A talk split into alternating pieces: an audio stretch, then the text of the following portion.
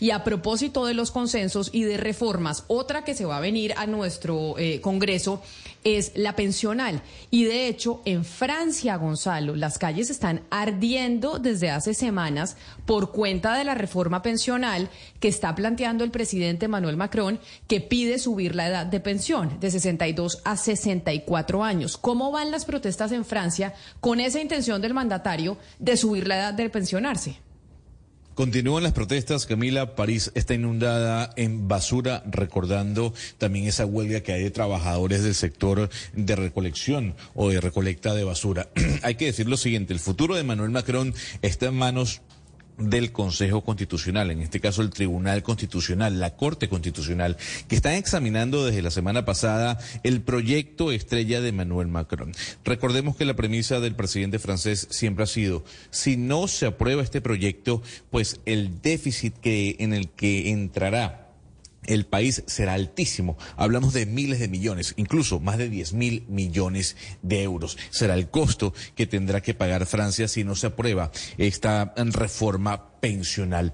Pero le tengo un gran invitado, Camila, para entender un poco el detrás de las protestas. Hay un tema político, hay un tema de la radicalización de la izquierda, ¿Qué tanto puede aguantar el presidente Macron? Él es Gerard Ardoux, él es el ex representante permanente de Francia, o fue en su momento representante permanente de Francia ante el Consejo de Seguridad de las Naciones Unidas y también fue embajador de Francia en los Estados Unidos hasta el año 2019, o sea, formó parte del gobierno del señor Macron. Por favor, Mariana, saluda a nuestro invitado. Mr. Gerard Araud. Am I pronouncing your name correctly? Forgive me, my French is absolutely terrible. No, you don't. You know, really, it's Gerard Araud. Gerard Araud. Okay, thank you. Welcome to our show. It's a pleasure to have you. Well, it's a pleasure to be with you. Mariana, pregúntale a nuestro invitado qué tanto puede aguantar Emmanuel Macron estas protestas. ¿Él cree que va a ceder Macron ante el pujo de la sociedad, ante el pujo de las calles? So, Mr. Aho, tell us how much do you think uh, Emmanuel Macron will take? Will will he be able to take this much longer? Will he survive these massive protests that we are seeing in France right now, or is he, is he going to have to give in in some way? I think it's a very good question, and I, I think nobody actually in France right now is able to answer to this question. Because in, in the beginning, it was clearly uh, a social movement uh, for uh, pension, you know, for the pensioners to be at 64 instead of 62. Uh, but there is more and more radicalization of the protest. And now uh, it's really an anti-Macron protest because people consider that Macron has been quite, in a sense, clumsy in responding to the crisis. So it's getting more, now it's getting more and more political. Hmm. Gonzalo, esa es la pregunta que todo el mundo se está haciendo en Francia en este momento y es una excelente pregunta porque nadie sabe exactamente la respuesta. Al principio, las protestas eh, tenían un carácter muy enfocado hacia las pensiones, ¿cierto? Era claramente un movimiento en contra eh, de las pensiones, específicamente ante la movida de eh, tratar de incrementar la edad para pensionarse de unos 62 años a 64. Pero parece que hay más radicalización de las protestas en este momento. Eh, las personas consideran que Macron eh, ha sido muy torpe en el manejo que le ha dado a estas protestas y pues en este momento se están volviendo cada vez más políticas. Mariana, pregúntele a, nuestro invitado si, si en Francia se discute o hay cierta conciencia en algún pedazo de la población de que tanto la cantidad de plata que se gasta en pensiones como el modelo, modelo pensional pues es a largo plazo insostenible. So, do you believe and do you notice that in France, or if in France, is there any kind of talk or uh, awareness, so to say, among the French people that the current pension system in the long term and the amount of money that is needed to support it is unsustainable? No. Uh, I, I think that most of the people consider that the system actually is not that unsustainable. And, uh, and in a sense, they are not wrong, you know, because what uh, the government is saying right now is that what is done is to save 10 billion euros. You know, 10 billion euros, which is not a lot. And so people argue, uh, well, why to do it for, for 10 billion euros? There is no urgency uh, because it's right. The system will be uh, uh def- in deficit in a few years, not not right now. So and and so people, of course, demonstrating say, well, we can increase what the the, the, the business community pays by uh, 0.25%, and everything will be everything will be fine. You know, I guess that the government has didn't make his case in a very shrewd way. Uh, a lot, a lot actually of mistakes have been committed, psychological mistakes have been committed by the government. And, and the, result is, a, as I have said, is, it's political. Macron has been re-elected in 2022, but he has been re-elected by default because it was against a far-right candidate and nobody wanted, uh, actually a majority of the French didn't want a far-right candidate. So he has been elected in a sense also by the, by the, by the left but is not really popular. So it was dangerous to, to try to reform uh, the pension system this way. Pero Mariana, antes de, de, la traducción, déjeme porque me parece importante preguntarle a nuestro invitado, antes de que usted haga la traducción, si él está de acuerdo con eh, esa reforma de Macron.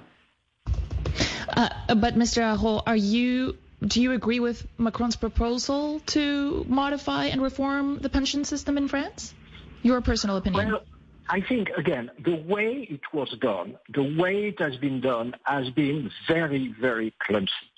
And, uh, and, uh, and the problem with our pension system is, you know, the pension, French pension system is the working people pay for the retired people.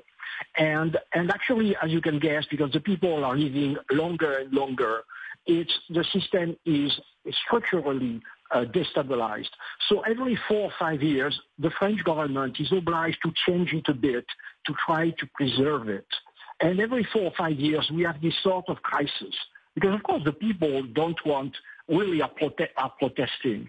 Uh, and so it's a, it's a sort of an, an, American series, you know, season one, two, three, four. Uh, and, and last time, uh, the socialist government did it well. There was no problem in the streets.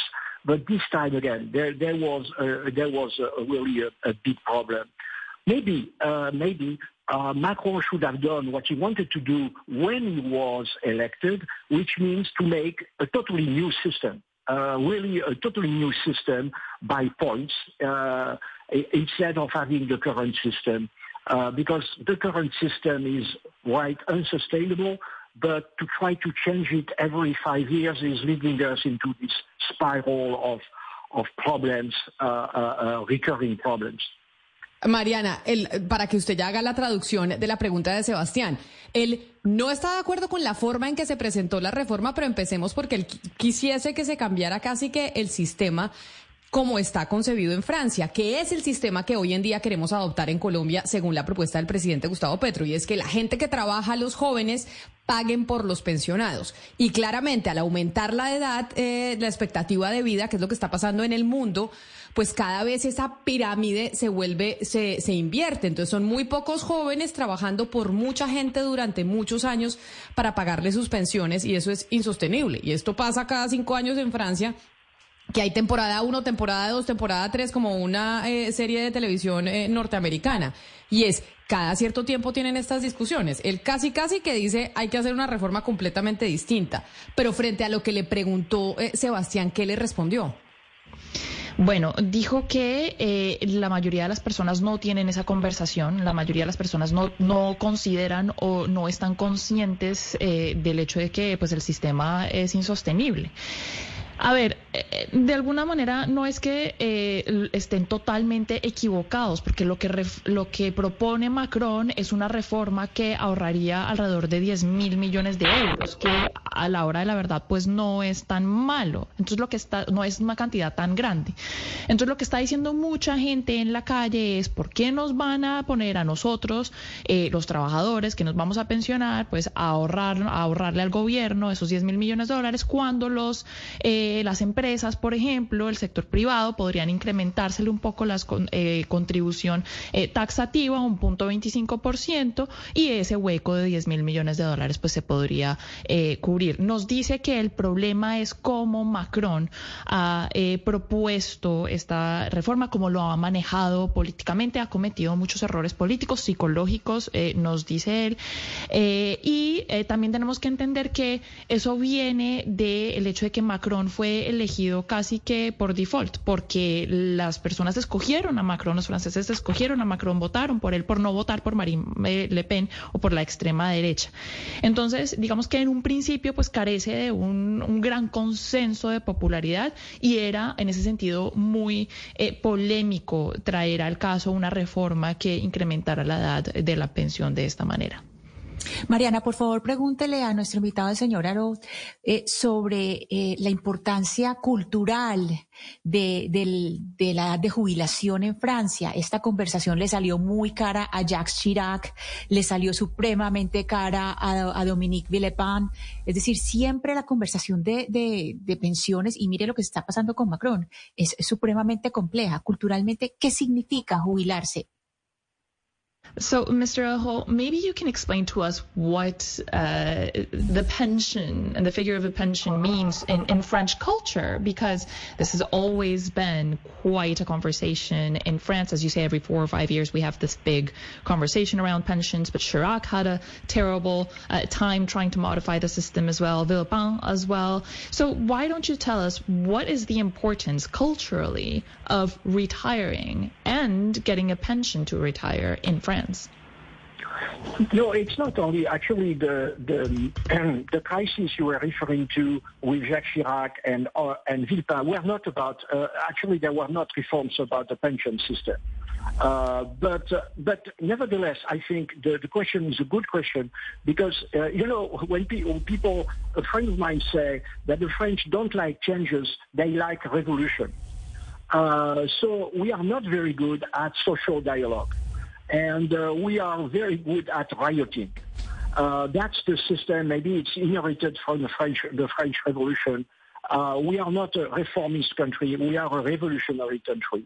And, uh, and I don't know really a lot of reforms which have been adopted in this country through social dialogue. It's always very, very complicated. Maybe also now, because there is a radicalization, we have a strong far right and a strong far left, and we are governed by, by the center and center and, and, and center right. Uh, so it means that we have a tradition in a sense of strikes. Uh, French are very well known for, for striking, uh, very of even uh, rioting. Uh, really, the people don't consider that the National Assembly is the only legitimate body. There is also uh, demonstrations which can oblige the government to to cave in. So that's a French Revolution. And on top of that, we have a president who is extremely smart, extremely young, but who has no experience, political experience. He has never campaigned, you know, but to be elected president. Uh, so he, he, frankly, in domestic politics, is also committing, I should say, psychological, psychological mistakes. And, uh, and I think we are here. You know, for a lot of people who have voted for Macron, all the people around me who have voted for Macron are really simply telling me, but why to do such a mess for such a small reform? As I have said, it's, it's really a micro reform, 10 billion euros, you know, for, for France, it's, it's really not a lot. So why, you know, really, and even the people who have voted for Macron are full of doubts about uh, the way it has been conducted, it has been implemented. Para despedirlo antes de la traducción, dígale que mil gracias por, por atendernos. Qué preciosa su biblioteca, que acá estoy eh, descrestada viéndolo eh, a través de nuestro canal de YouTube de Blue Radio en vivo. Qué preciosa la biblioteca y el cuadro que tiene ahí. Que mil gracias y feliz tarde allá en París. And Mr. Araud, thank you so much for being with us today. Uh, we, and especially our director, really like your library behind you, the library full of books and the painting that you have. So it was great having you. Uh, wonderful library, and we hope to talk to you in the future again. Okay, that's a real, a real pleasure. Bye bye. Thank you. ¿Qué nos Eh, dijo a la, a la pregunta de Ana Cristina sobre la cultura de los franceses a la hora de jubilarse y cómo pues tienen como una eh, especial eh, visión acerca de lo que significa retirarse después de trabajar? Él cree, Camila y Ana Cristina, que el tema cultural tiene más que ver con el hecho de que a los franceses no les gustan los cambios, les gusta la revolución. Eh, no les gusta tanto cambiar las cosas a través de un diálogo social, eh, pero son muy buenos en protestar, en pues hacer lo que estamos viendo en estos momentos que están haciendo, ¿cierto? Y de pronto eso, eso es una herencia de la revolución francesa. Eh, ellos no reforman, ellos se rebelan. eh, son un eh, país revolucionario de alguna otra manera. Eh, entonces, en este momento, pues lo que tienen es que hay mucha radicalización en el país, tienen una extrema derecha muy fuerte, una extrema izquierda muy fuerte, un presidente que es supremamente inteligente, pero que tiene muy poca experiencia política y que ni siquiera aquellos que lo apoyan entiende por qué se está dando esta pela tan enorme por una reforma pequeña, porque al fin y al cabo, pues 10 mil millones de dólares no es mucho para un gobierno como el de Francia. Entonces, pues es, es, está, es ese más eh, el tema cultural, eh, Camila y Ana Cristina.